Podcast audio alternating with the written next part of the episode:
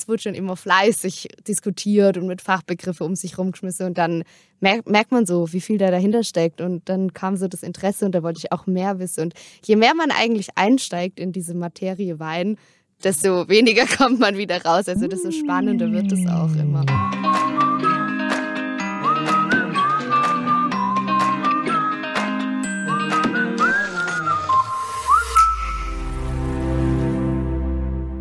Kuckuck, hallo zum Podcast Visit Black Forest und zu einer neuen Folge Schwarzwaldgeflüster aus dem Kompetenzzentrum Tourismus im Schwarzwald. Ich bin Iris Huber.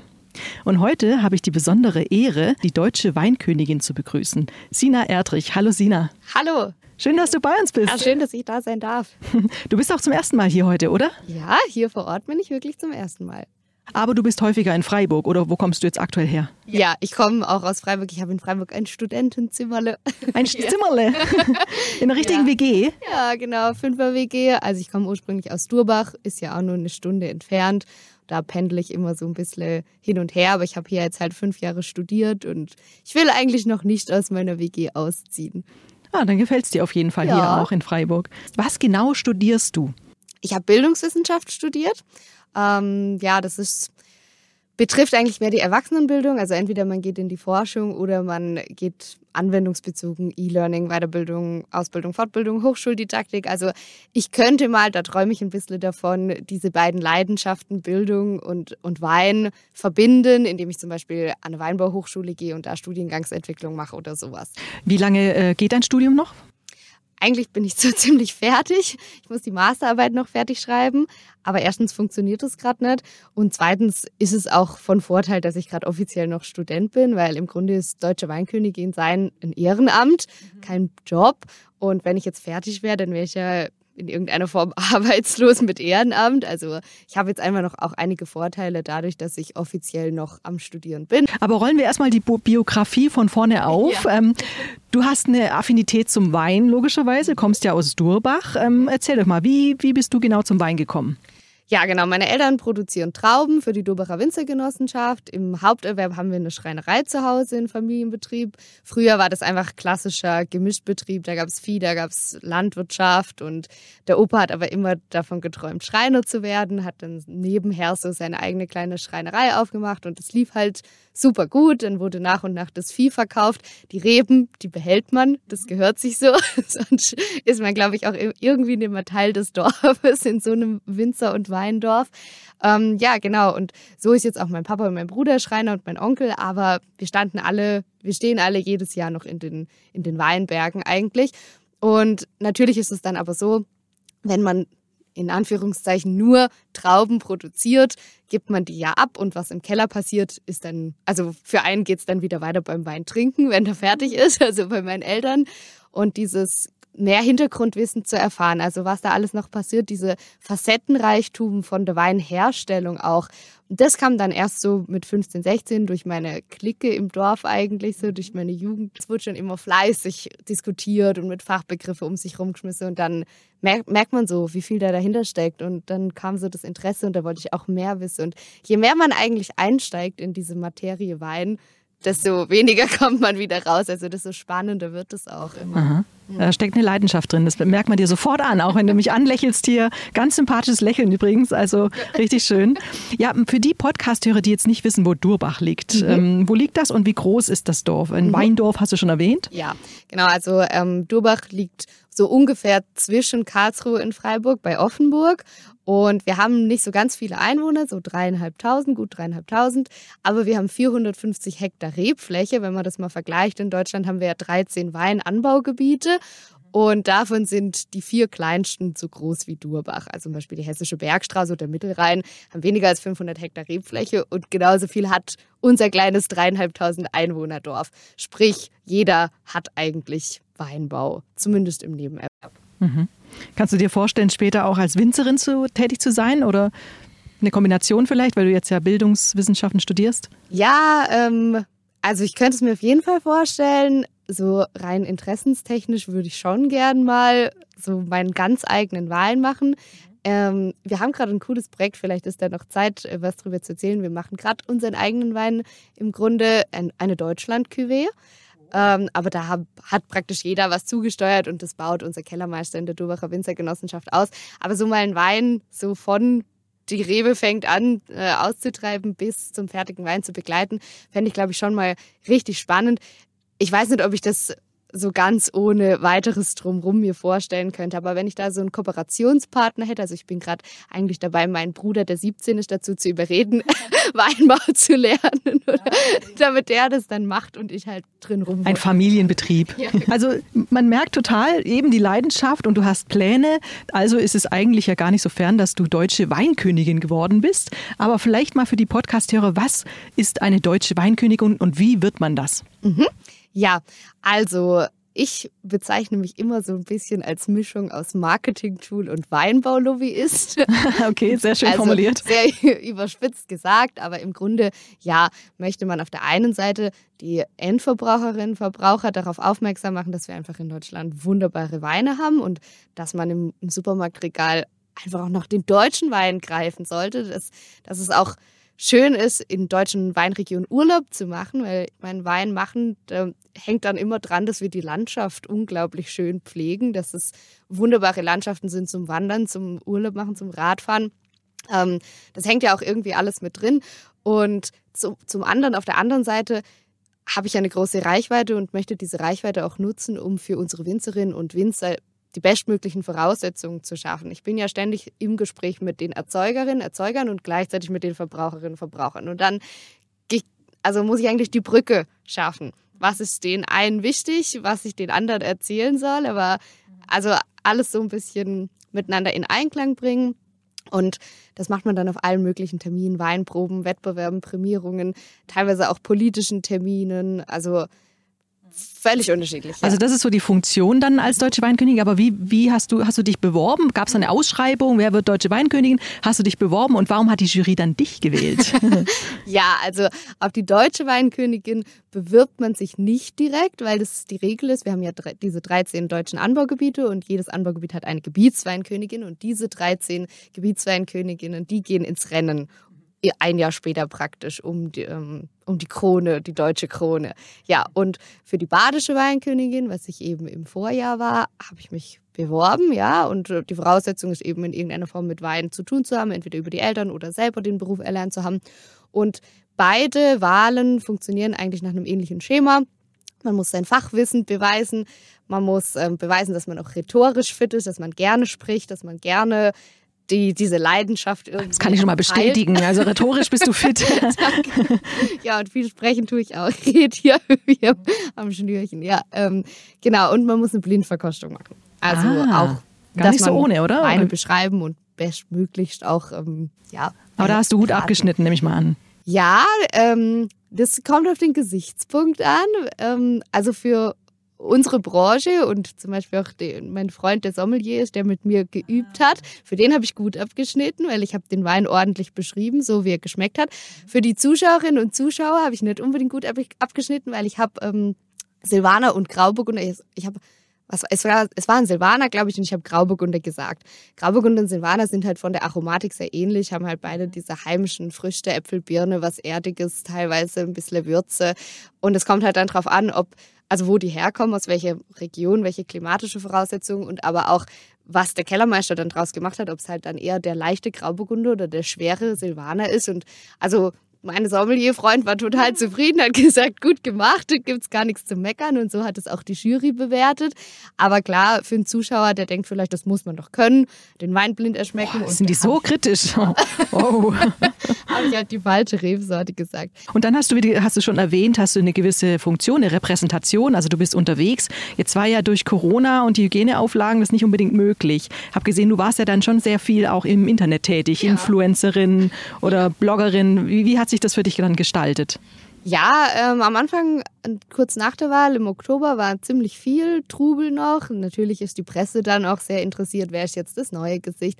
Und dann, ähm, wie du richtig sagst, über den Winter war es ein bisschen ruhiger und da haben wir einfach gesagt, jetzt müssen wir noch mal ähm, intensiver in Social Media da die Zeit reinstecke und da auch was aufbauen, weil ja, wenn man auf einem Termin ist, hat man vielleicht ein paar hundert Leute vor sich sitzen. In Social Media kann ich halt tausende von Menschen erreichen und das gehört irgendwie dazu. Jetzt plötzlich fängt es richtig an mit Terminen. So seit vier Wochen ungefähr bin ich eigentlich nur noch unterwegs und ständig weg und das merkt man dann Kommst auch. du noch zum Studieren überhaupt dann? Nein, nein, nee, nee. Ähm, nee, also es ist schon ähm, in Vollzeit, mehr als ein Vollzeitjob. Und ich fand es eigentlich sogar ganz positiv, dass wir im Winter ein bisschen Zeit hatten, weil jetzt konnten wir halt ein Konzept erarbeiten und wenn mal ein Konzept steht, dann ist die Arbeit auch machbar. Also dann hat man einen Plan und den muss man halt verfolgen. Ja. Aber wir sind ja alle froh über die äh, Hygieneauflagen, die sich jetzt auch hoffentlich wieder lockern werden. Das heißt, dann gibt es vielleicht auch wieder schöne Weinfeste und das Ganze, das hat ja auch was Kulturelles hier für die Region, richtig? Absolut, ja.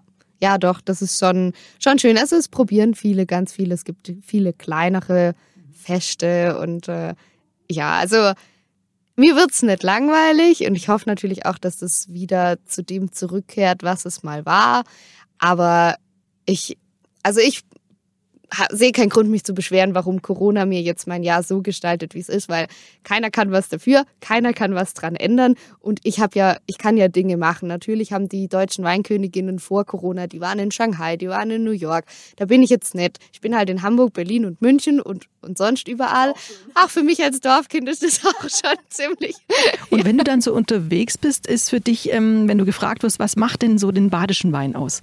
Kannst du dazu was sagen? Hast du da so ein Gefühl von, ah ja, badischer Wein, das ist das und das?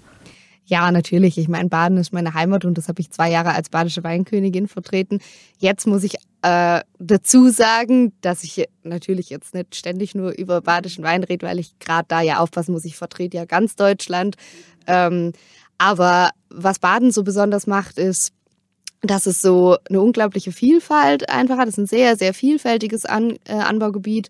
Also es erstreckt sich ja flächenmäßig über 400 Kilometer und man kann sich selber vorstellen, dass am Bodensee ein anderes Klima herrscht als im Kraichgau, ähm, dass da auch überall andere Böden sind und sprich anderes Klima, andere Böden heißt auch die Winzerinnen und Winzer bauen andere Rebsorten an. Also da ist jeder Bereich sogar für sich ähm, ganz spannend. Was würdest du denn sagen, wenn du jetzt beispielsweise mal an einem Wochenende schön einkehren willst irgendwo und du isst abends ein schönes Rehragout zum Beispiel? Was für einen Wein würdest du dazu trinken? Na, zum Bild nehme ich immer Spätburgund. das ist einfach. Na, weil Spätburgunder einfach so eine schöne rote Frucht äh, mit sich bringt. Also da mal so Kirsche, Johannisbeere, Waldfrüchte, aber auch eine gewisse Pfeffrigkeit oft, Kräuter dabei. Und ähm, ja, zum Wild nimmt man ja auch gern Preiselbeeren, also eigentlich. Passt das ganz gut zusammen, ne? Kann man das ganz gut erklären. Wann würdest du eher einen Silvaner trinken? Na, Silvaner ist so der klassische Spargelwein eigentlich. Kommt jetzt bald wieder, ne? Ja, ja. Bist du Spargelfan? Eins meiner größten Favorites, was Essen angeht, ja. Also du kannst schon auch Tipps geben, so, ach, für das Gericht ähm, würde ich das empfehlen und so, das machst du auch ab und zu mal, oder? Ja, natürlich, klar, das gehört auf jeden Fall dazu. Wobei ich da mehr den Ansatz vertrete, ähm, also es ist so ein bisschen hart, äh, Selbsthilfe oder so eher, ähm, also dass ich gar nicht mal sagen will, dazu das und dazu das und dazu das, das vorzukauen, sondern eher den Leuten vermitteln möchte, aber wenn man jetzt so ein Gericht hat, dann muss man drauf schauen, dass man ungefähr so einen Wein hat, also dass man eher erklärt, naja, der Einstieg ist halt, man versucht, dass die Partner, sagen wir immer, Wein und Essen, sich die, die Waage halten und keiner den anderen aussticht. Leichter Wein, leichtes Essen, schwerer Wein, schweres Essen. Und wenn man dann fortgeschritten ist, dann kann man ein bisschen spielen und sagen, ich habe jetzt ein scharfes Gericht, dann nehme ich einen Wein, der eine hohe Säure hat, weil der dann halt mit der Schärfe spielt. Also dass man eher versucht, die verschiedenen Komponenten zu erklären, wie wir und warum wir kombinieren, damit die Leute da auch mehr Spaß dran haben, Dinge auszuprobieren und nicht einfach nur dass ich das jetzt denen vorkaue. Ist das Thema Null-Promille-Weine, ich weiß nicht, ob man die richtig bezeichnet, ist das auch ein Thema aktuell? Mhm, ja, also wir sagen einfach alkoholfreie Weine. okay, ich sage Null-Promille-Weine. ja. ja, ja, großes Thema. Vor allem, weil die ähm, EU-Politik äh, gerade so ein bisschen drauf und dran ist, uns Werbung für Weine auch zu verbieten. Ähm, das ist ein spannendes Thema. Mhm ja, Alkohol, das ist wie früher was halt der Tabak und jetzt geht es dann über, also dass man keine Werbung mehr machen darf für Produkte, die halt nicht gesundheitsförderlich sind. Und ähm, ja, ist natürlich spannend. Finde ich, unter dem äh, Aspekt alkoholfreie Weine dürfte man natürlich bewerben. Und so könnte man zumindest immer noch auf sein ähm, Betrieb aufmerksam machen. Es ist aber auch so ein Trend. Das kam jetzt halt erst war das Bier dran und jetzt ist das Bier salonfähig, das alkoholfreie Bier und jetzt fängt es mit dem Wein an. Und ich finde es eigentlich auch ganz schön, dass es das gibt, weil ja, wenn halt einer fahren muss oder wenn jemand schwanger ist oder was auch immer es sein mag und alle stoßen an und man selber sitzt mit seinem Saftschorle daneben. Es geht ja gar nicht immer drum, dass Wein ein alkoholhaltiges Getränk ist, sondern Wein ist halt ein Gesellschaftsgetränk, ein kulturelles Getränk. Also wenn man so gemeinsam am Tisch sitzt und man stoßt an, dann schaut man sich in die Augen und irgendwie es ist halt dieses gemeinsam zusammen. Ähm, das hat irgendwie was. Und also warum macht man einen Sektempfang? Und es gibt verschiedene Techniken und Möglichkeiten, aber man muss auch rausfinden, was die beste Möglichkeit für einen ist oder dass die sich auch selber noch mal mehr entwickeln, dass es einfach auch ja ein, ein gutes Produkt am Ende ist.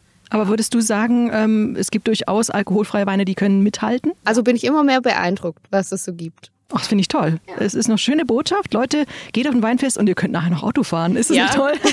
also im Prinzip, äh, klar. Ja. Manche brauchen natürlich den Pegel, aber gut, das ist ein anderes Thema. Was bedeutet denn der Begriff Heimat für dich? Ganz viel. Ähm, ja, das erzähle ich auch gerne. Das ist Heimat ist halt so wohlfühlend, da sein, angenommen sein. Ähm, ich finde, das sollte immer einen ganz großen Stellenwert haben. Es ist schön und es ist wichtig, dass man mal die Welt kennenlernt, wenn man das möchte, dass man mal rausgeht, dass man mal sieht, was es gibt. Aber da, wo man irgendwie aufgewachsen ist, da, wo man zu Hause ist, das ist was, was, glaube ich, sehr wertvoll ist und was man auch nicht unterschätzen darf und was man nicht einfach links liegen lassen sollte.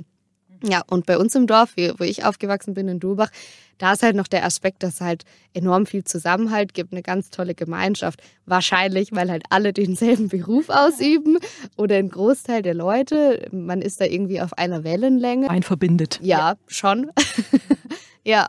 Und wenn du jetzt zum Beispiel in Berlin bist und machst einen schönen badischen Wein auf, dann kommen vielleicht auch schon ein paar Heimatgefühle? Genau, also es ist ganz richtig, was du sagst. Man kann richtig ähm, die die Region im Glas eigentlich mit, mitnehmen. Das ist auch das, wo ich immer sage, dann hat es der Winzer, die Winzerin geschafft, einen guten Wein zu machen, wenn man schmeckt, wo er herkommt. Und dann kann man natürlich auch die Heimat im Glas mitnehmen. Ja. Ja, du bist ja ehrenamtlich noch weiterhin engagiert. Das Hauptehrenamt ist die deutsche Weinkönigin.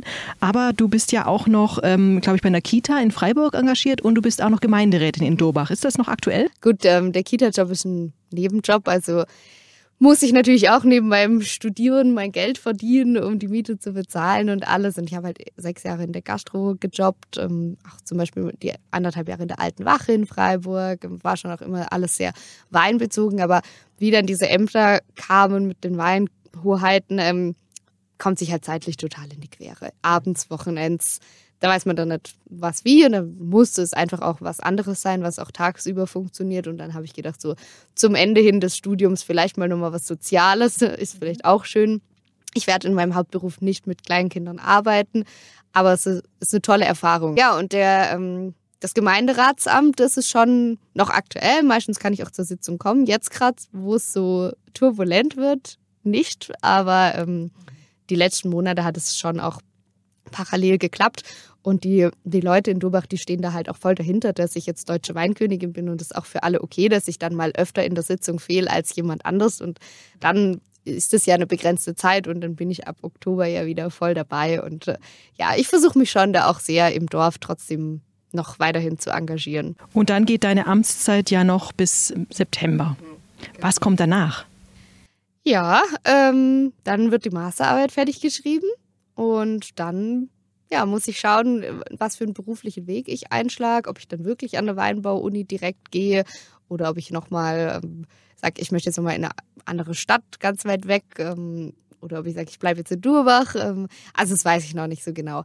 Ähm, ich weiß, dass ich was finde, weil bei mir ist eher das Problem, dass ich so viele Optionen habe, die mir gut gefallen würde, dass ich äh, schauen muss, was schließe ich aus. Aber jetzt gerade habe ich sowas von keine Kapazität, darüber nachzudenken. Das muss jetzt Step by Step passieren. Und wenn ich dann die Krone abgegeben habe Ende September, dann habe ich ja auch noch drei Monate Zeit, bis die Masterarbeit dann abgegeben ist und das Studium offiziell beendet wurde. Und ich glaube, da findet findet sich dann schon was. Eine allerletzte Frage. Wenn du die Wahl hättest, einen Tag ähm, im Schwarzwald zu verbringen mit einer Person deiner Wahl, mit wem würdest du unterwegs sein und was würdest du machen?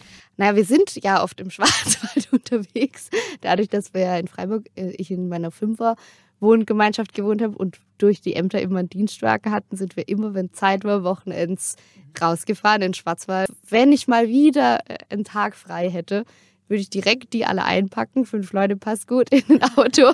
Und dann, wir waren halt schon überall natürlich klassisch. Schluchsee, Titisee und aber Feldberg, alles drumrum auch, auf dem Bällchen und eigentlich alles, was man so, so machen kann. Und dann einfach so, ja, das ist ja diese so eine Ersatzfamilie. Und das würde ich sehr gerne mal wieder machen. Also sobald sich Zeit findet, ist das, glaube ich, auch das Erste, was ich tun werde.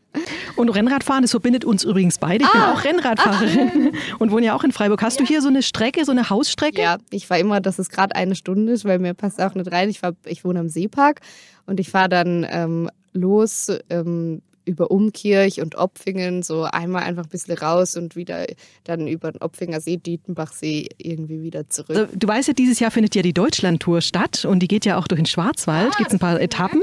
Und wir haben als Schwarzwaldtourismus äh, ausgerufen auch für eine Jedermannstour, beziehungsweise die Jedermannstour findet auch statt. Cool. Und ähm, also es sind halt dann, glaube ich, über 100 äh, Kilometer, muss man sich halt ah, Da bin ich nicht so trainiert, weil ich das einfach so selten schaffe. Oder du kannst auch einfach ein Begleitfahrzeug äh, mitfahren. Ah ja, Wäre noch eine Option. Können wir mal drüber reden. ja. Mensch, vielen Dank, Sina, dass du da warst. Hat mir sehr, sehr viel Freude bereitet. Wirklich sehr sympathisch mit dir. Ich wünsche dir alles, alles Gute für die Zukunft und danke, dass du uns ein bisschen eingeführt hast in die schönen deutschen Weine. Ja, sehr gern. Danke, dass ich da sein durfte.